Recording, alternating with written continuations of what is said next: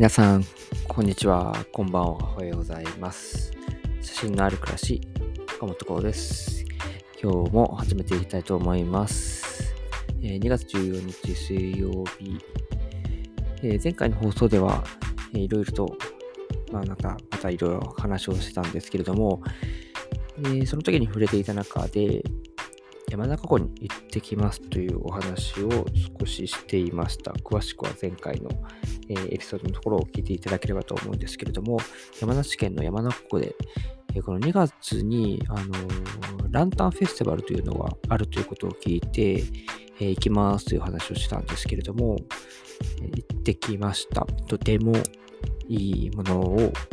見させていただくことができました。まあ、ざっくりちょっとどんなもんかっていう話をしようと思ってるんですけれども、えー今年は2月の11日、11日か。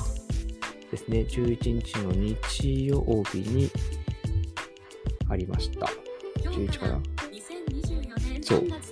あすいませんすすいません。ちょっとね。はい、すいません。ちょっと Siri が反応しました。えー2月11日の日曜日の、えー夕方から、まあ、4時ぐらいからかな、会場が開場して、で、5時過ぎぐらいから、いわゆるそのランタンを配る。ラン配ってもらって、これこのランタンっていうのが事前のその予約制、チケット制になっていて、まあ、4000円ぐらいしたんですけども、それを事前に買っておくと会場でランタンを渡していただくことができて、で、それを時間になったら参加者皆さんで一斉に、えー浮かべるというようなイベントになっています。で、その後に花火も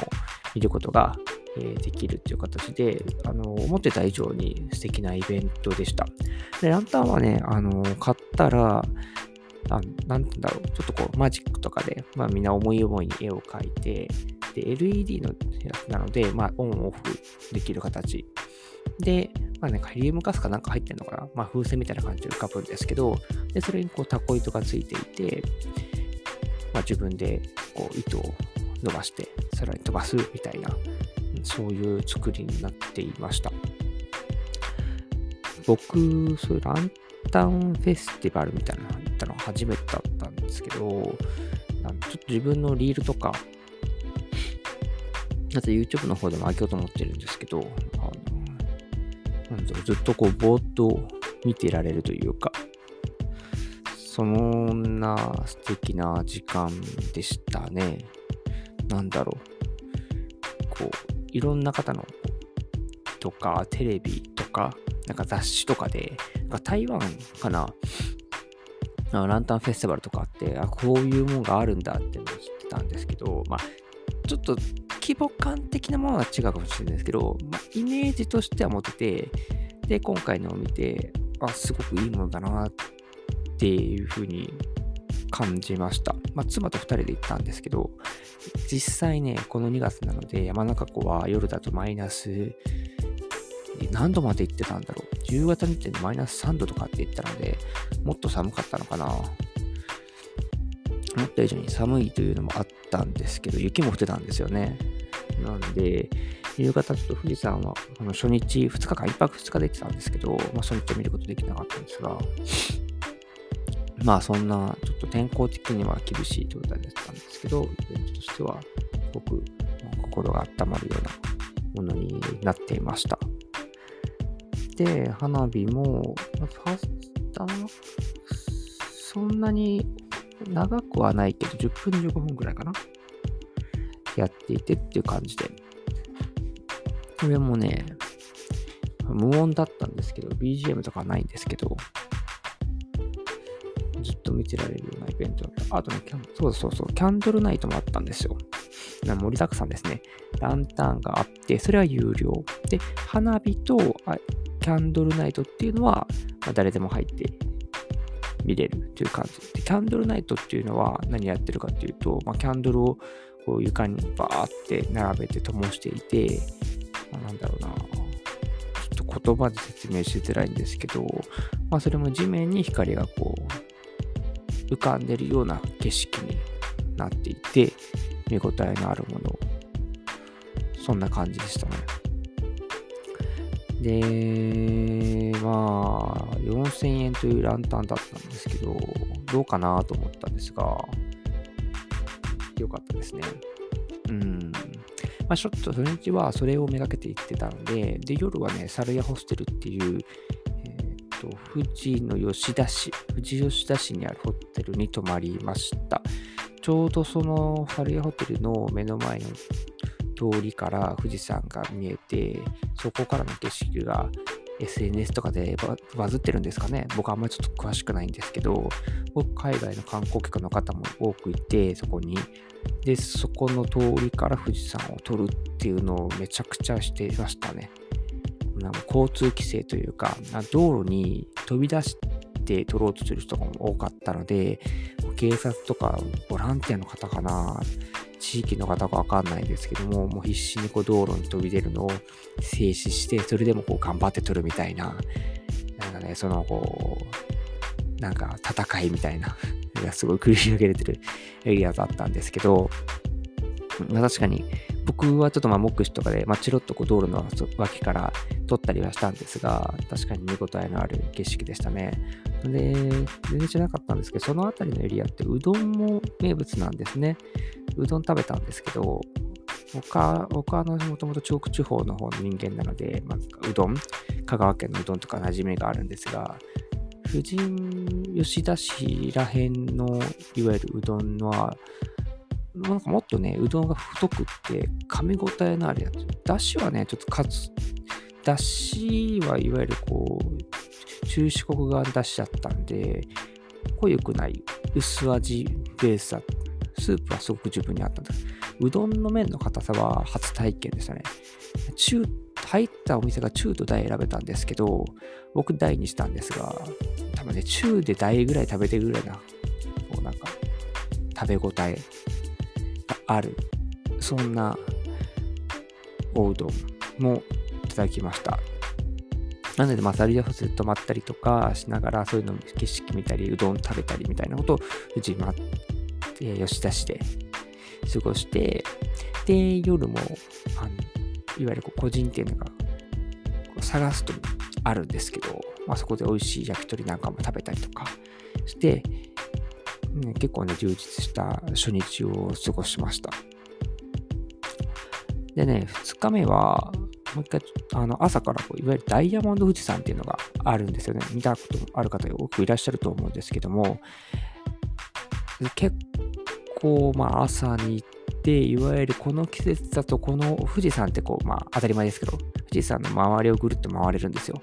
回れるんですけど、その太陽の上がってる方来る方向が、時期と時間によって変わってきて、まあ、どこに要は朝いるかで、そのダイヤモンド富士山が見れるとかっていうのがあるんですよね。で、そういうのまとめてくれてるサイトとかもあったりとかして、まあ、それを参考にしていったんですけど、まあ、ギリギリ見ることができました。ギリギリ初めてなの。それも良かったですね。うんかね、やっぱり、こう実際に自分で足を運んで見るっていうこと。結局写真に撮って写真で見るっていうこと、まあ、誰かが撮ったものを見るってこと。やっぱり違うな。なんかこう自分の身に染みるじゃないですけど、やっぱり自分で足を運んで見るっていうことによって初めてなんか自分のやっぱりこう体験になる。っていう、なんかおかしい話なんですけど、写真で、誰かの写真で見ると情報としては分かってこんなもんなんだっていうのは分かるんですけど、やっぱりね、それとは違うものがあるなと思って感動しましたね。ダイヤモンド富士。パール富士っていうのもあるんですね。僕その辺は全然知らなかったんですけど、今回の撮影行くことをきっかけにちょっと調べて、まあそういうものがあったりとか、まあ今言ったいわゆる方角によってどうとか、時間どのぐらいだとどうとか、まあ初めてやっぱ自分で本腰入れていくなって、ようやく調べて分かったっていう感じなんですけど、定期的にね、季節変えて、それも見たいなって思いました。まあそんなことをしつつ、その後、まあ、ちょっとまた山中湖に行って、白鳥さんを見て、写真撮って、で、本来であればというか、多分そんなしないのかな、結構遠いんですけど、2月って、あの神奈川の伊豆の方にある河津町の河津桜がもう咲いてる時期なんですよ。河津桜。だいたい桜って今だと3月末から4月上旬、中旬ぐらいに、まあ、いわゆる満開で見頃を迎えてると思うんですけど、河津桜はもう今この時期がもう見頃の桜になっています。でどうしてもそれを見たくって、なんでそこの山中湖から3時、2時間 ?2 時間ぐらいかな。1時間ぐらいかけた、2時間3時間ぐらいかけて南下して、それを見てきました。河津桜も良かった。なんだろう。咲いてる場所も場所だけにっていうのもあるのかな。のどかな村で、川沿いに桜が一面バーッと咲いてるんですよ。天気も良かったのもあるんですけど、うーん、どっちがいい悪いとかじゃないんですけど、まあ、東京都内とか街中で見る桜も立派で、すごい自分としても見てていいなってのあるんですけど、またね、この河津町で見る桜っていうのがすごく違って、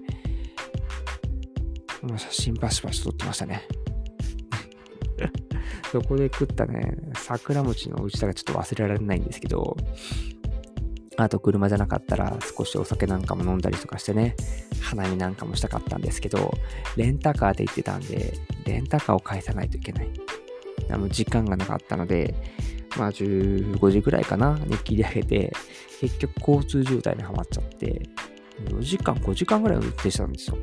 それでようやく帰って、ギリギリレンタカー返して、この旅は終了することができました。まあ、っていうぐらい、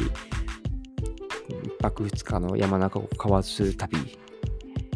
はね、こう体力的にもう削られたんですけど、たくさんいいもの見れて、自分的には思い出に残る写真が撮れて満足な旅だったなっていうふうに思っています。河津桜はね、来週ぐらいまでは咲いてるのかな